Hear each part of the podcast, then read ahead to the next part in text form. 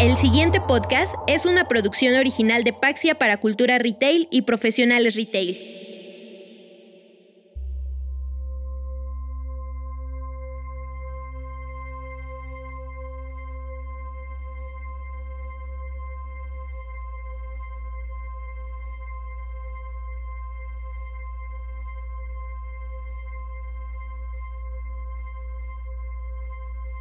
Los seres humanos somos consumidores por naturaleza. Lo hacemos desde que somos concebidos en el vientre materno. Todos los seres vivos consumimos y generamos desechos que serán consumidos por otras formas de vida en un interminable ciclo de retroalimentación equilibrada. Nuestra existencia está ligada al consumo para cubrir necesidades básicas como la salud, la alimentación o el abrigo. A lo largo de más de 10.000 años de evolución, los seres humanos hemos aumentado la lista de necesidades por cubrir al grado de confundirlas con deseos efímeros y más recientemente, con vacíos de identidad que derivan en un consumo excesivo e irracional, provocando desequilibrios sociales, económicos y medioambientales en lo colectivo, mientras que a nivel personal, los desequilibrios causados por el consumismo son de tipo mental, emocional y existencial. Empecemos por definir. ¿Qué es el consumismo? La palabra consumismo no aparecía en el diccionario de la lengua española, sino hasta la edición del año 2005, cuando se publicó su significado como el afán por comprar bienes indiscriminadamente aunque no sean necesarios. En palabras de Benjamin Barber, escritor y politólogo norteamericano, el consumismo privilegia el impulso sobre la deliberación, la gratificación instantánea sobre los beneficios a largo plazo, el narcisismo sobre la sociabilidad, el derecho sobre la responsabilidad y el ahora sobre el pasado y el futuro.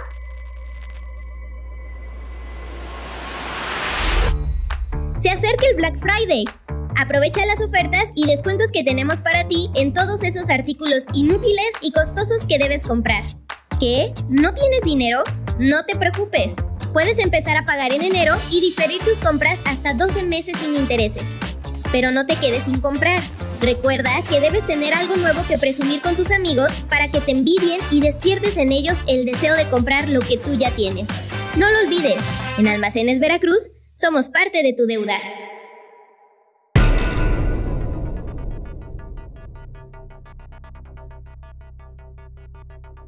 El consumismo es el motor social que alimenta al capitalismo y al mercantilismo global de las décadas recientes. En términos sociales y económicos, los efectos nocivos que va dejando a su paso se manifiestan en la enorme brecha de desigualdad entre los pocos que tienen mucho y las mayorías que sufren la escasez cotidiana. Según cifras del INEGI en 2016, el 10% de la población más adinerada en México acumulaba el 50.2% del ingreso nacional, mientras que el 50% más pobre debe repartirse el 11.8% de la generación de riqueza nacional. Así de monstruosa es la desigualdad que tenemos en nuestro país. A nivel mundial, la situación no es tan distinta. Según datos presentados por el Foro Económico Mundial de Davos en 2019, el 99% de la población mundial posee menos riqueza que el 1% más ricos del planeta. Los grandes capitales emanados de fondos de inversión especulativa respaldan financieramente a empresas preponderantes en industrias tan diversas como la de tecnología, alimentos, energía, transporte y salud, las cuales crecen sin límites y van devorando todo a su paso, de la misma forma como lo hacen los cánceres en el cuerpo. En el ámbito del medio ambiente, el consumismo también genera impactos que, en algunos casos, son irreversibles. La demanda irracional de alimentos y materias primas ha implicado la explotación desmedida de recursos naturales, devastando ecosistemas enteros y erosionando la tierra.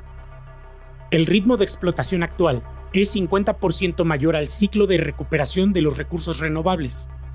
A este paso, se estima que para el año 2030, una tercera parte de las tierras fértiles del planeta estarán erosionadas. En el mundo actual hiperconectado, que produce cantidades inmensas de datos y a través de algoritmos e inteligencias artificiales nos facilitan muchas tareas cotidianas, revolucionando industrias enteras, las empresas preponderantes como Apple, Alphabet, Amazon, Meta, Intel, Microsoft y Samsung dictan el ritmo de consumo por medio de estrategias de obsolescencia programada, entretenimiento ocioso, medios de información engañosa y redes sociales, logrando impactar a más del 60% de la población mundial. En esta era digital, el consumidor de tecnología se convierte en el producto que se viraliza y contagia a otros consumidores, quienes a su vez consumen lo que la empresa de tecnología les entrega o les induce a comprar. Todo esto sucede a través del dispositivo sembrado en el hogar, en el automóvil o en el cuerpo del consumidor. Así es, estimado podescucha. El consumismo ha podido incrustarse en nuestra sociedad y cada uno de nosotros somos las células que le dan vida.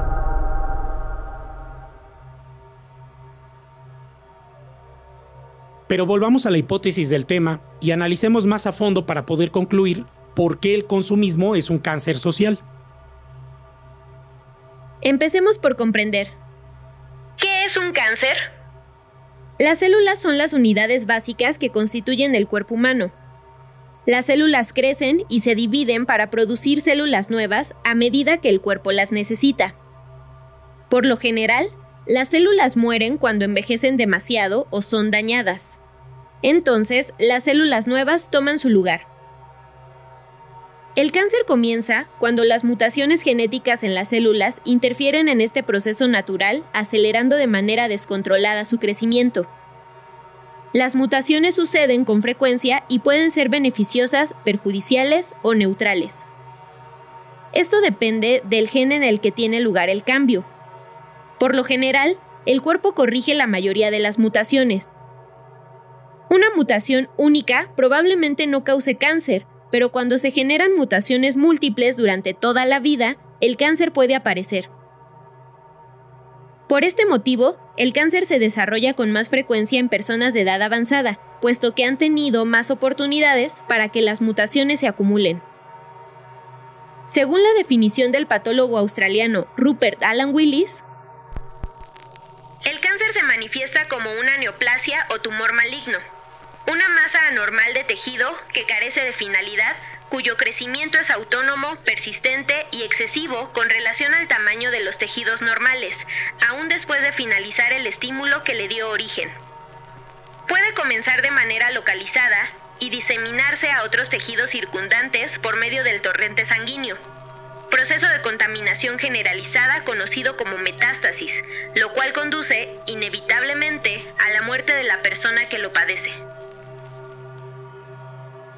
Bajo la lógica consumista, los individuos hemos mutado desde nuestra naturaleza como consumidores para convertirnos en el producto a consumir, de forma tal que nos enrolamos unos a otros en un proceso de autofagia que se manifiesta a través de la necesidad de reconocimiento e identidad superficial que, al desaparecer, reactiva una y otra vez la necesidad de volver a consumir para mantener vivo el cáncer social, ecológico y personal a costa de la moribunda conciencia del individuo.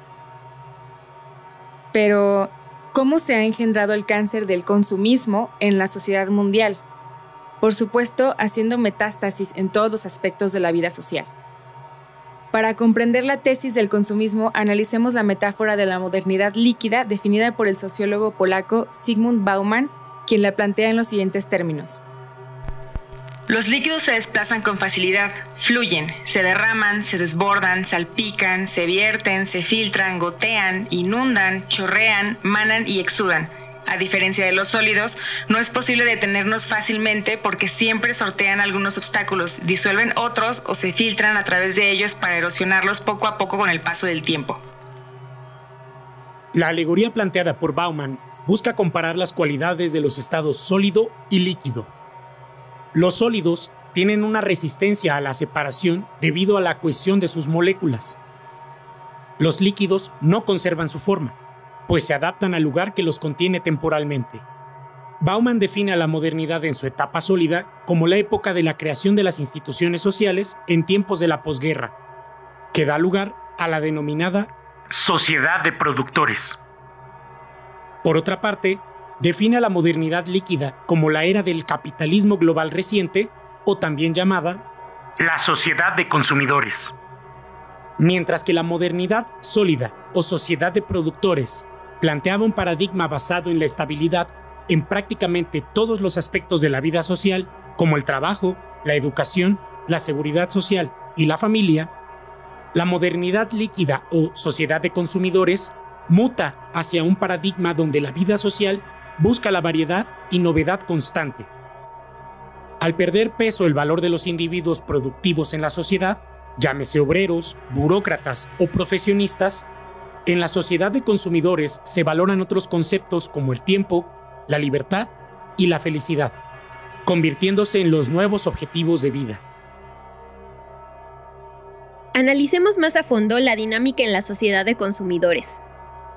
Para el individuo consumista, el tiempo se configura solo en el presente, generando a partir de la incertidumbre una sucesión de presentes interminables.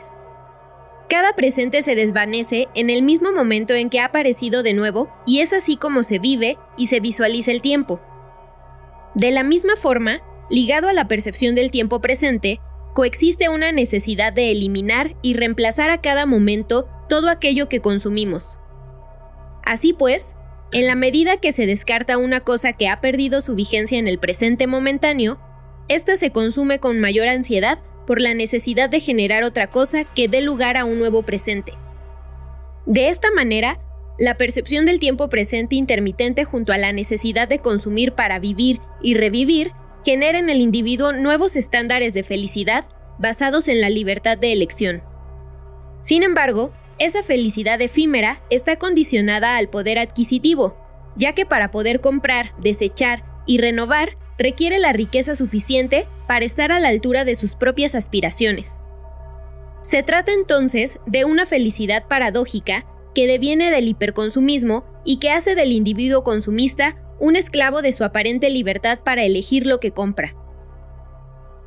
Así lo describe Bauman. La atracción de la vida de consumo es la oferta de una multitud de nuevos comienzos y resurrecciones, como oportunidades infinitas para volver a nacer.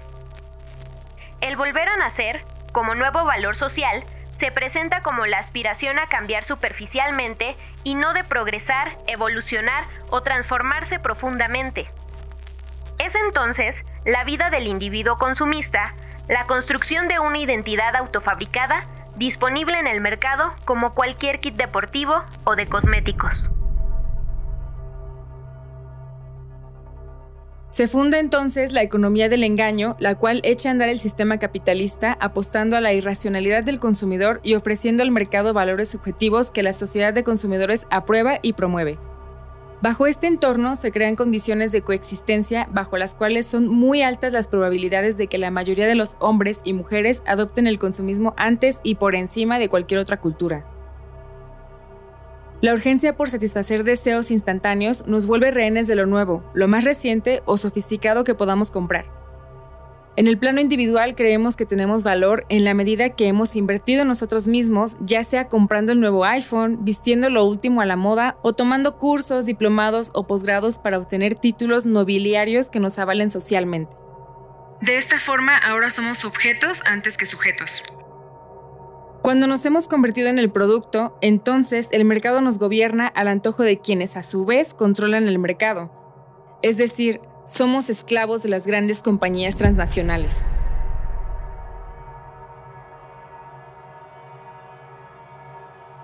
Así como los productos perecederos especifican su fecha de caducidad, de la misma forma las modas, la innovación o los programas de actualización que cursamos en prestigiosas o no tan prestigiosas instituciones de educación superior dejarán de aportarnos valor social cuando las tendencias dispongan lo contrario, ya que el mercado definirá cuáles son los nuevos estándares de consumo que nos darán pertenencia e identidad. Para ser parte de la sociedad de consumidores, deberás jugar el juego bajo sus propias reglas. Este proceso de mutación del individuo consumidor al individuo producto, Bauman lo describe de la siguiente manera. En la sociedad de consumidores nadie puede convertirse en un sujeto sin antes convertirse en producto, y nadie puede preservar su carácter de sujeto si no se ocupa de resucitar, revivir y realimentar a perpetuidad en sí mismo las casualidades y habilidades que se exigen en todo producto de consumo. Entonces, ¿qué pasa con la libertad? ¿Se queda solo en libertad para elegir? Parece que como concepto filosófico, que buscaba la emancipación de distintos órdenes de la vida social, la libertad ha quedado reducida a las reglas del consumo. Somos libres en la medida que nos acoplamos a la lógica de la elección instantánea y el olvido rápido. Veamos cómo se manifiesta este fenómeno en la llamada era del Internet. La atracción por lo novedoso que caracteriza al individuo actual tiene uno de sus principales escaparates en las redes sociales.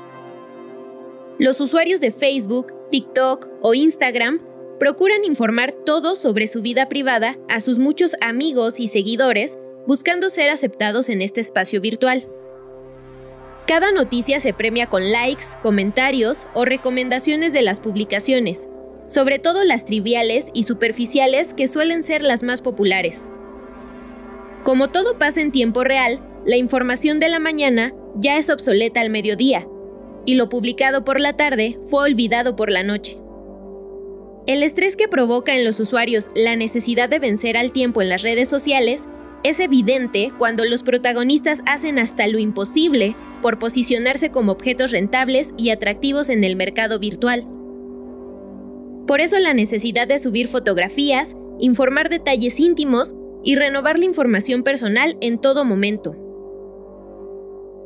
El éxito de estos espacios virtuales de comunicación radica en que ensalzan y arraigan la cultura consumista y convierten al usuario en un objeto de consumo. Claro está que es tan prescindible como los demás. Por eso la máxima de las redes sociales tendría que ser, dime cuántos seguidores y comentarios en tu perfil tienes y te diré cuál es tu valor en el ciberespacio. Quizás esta dinámica social pueda parecer un tanto ajena para los baby boomers o para quienes pertenecen a la generación X, pero la ola los ha venido arrastrando poco a poco. Lo que está claro es que los auténticos pobladores de la modernidad líquida son las nuevas generaciones. Los jóvenes que han nacido y crecido en el nuevo siglo son quienes representan de manera singular esta vida acelerada y sin ataduras.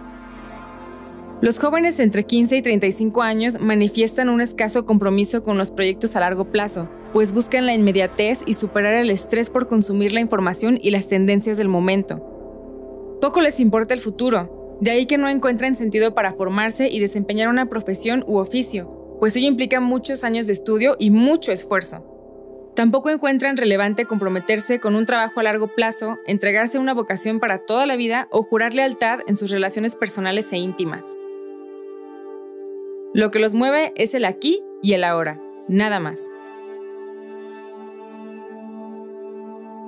En este nuevo entretelón social, ni siquiera la democracia está exenta, pues por ejemplo, en México, los jóvenes acuden a empadronarse no porque los impulse un gran fervor democrático, sino porque la credencial que expide el Instituto Nacional Electoral es su pase garantizado al antro o bien es la identificación que les permite realizar transacciones bancarias o comerciales. Tu INE te identifica, ¿no? Puede ser un diagnóstico extremo y trágico, pero la tendencia en el comportamiento de la adolescencia y la juventud de nuestros días se define en buena medida por este tipo de actitudes individualistas, cortoplacistas y superficiales. Ante todo este panorama, ¿qué tipo de sociedad estamos conformando? ¿Dónde queda la noción de ciudadanía? ¿Qué pasa con la solidaridad? ¿Cómo se mide ahora la intensidad de las relaciones humanas?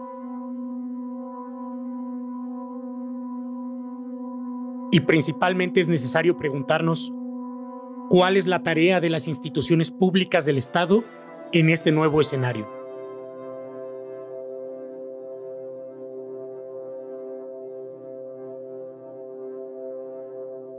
Desde luego debemos encontrar respuestas. Debemos recordar que las instituciones sociales fueron creadas con el propósito de mediar el conflicto en la vida pública. Aunque las instituciones se encuentran hoy muy debilitadas por poderes transnacionales globales, lo cierto es que solo el Estado-nación, conformado por los pueblos y sus gobiernos, pueden lograr equilibrar el mercado que impulse el consumismo en la sociedad actual.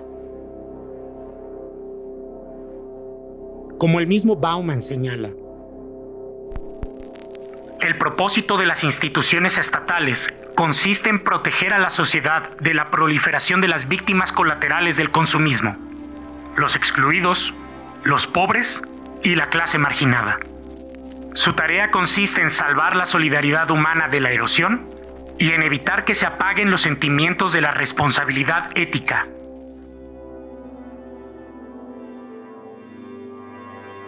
¿Estará el Estado y sus instituciones a la altura de las circunstancias para revertir y curar el cáncer del consumismo?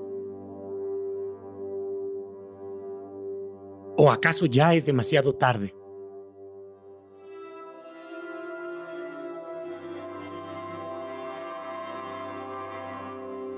El guion de este episodio fue escrito por Ricardo Guadarrama. Las voces y dirección fueron de Iván Guadarrama, Edith Ide y Minerva Jiménez. La revisión editorial fue de Daniela Caballero. La realización fue de Iván Guadarrama.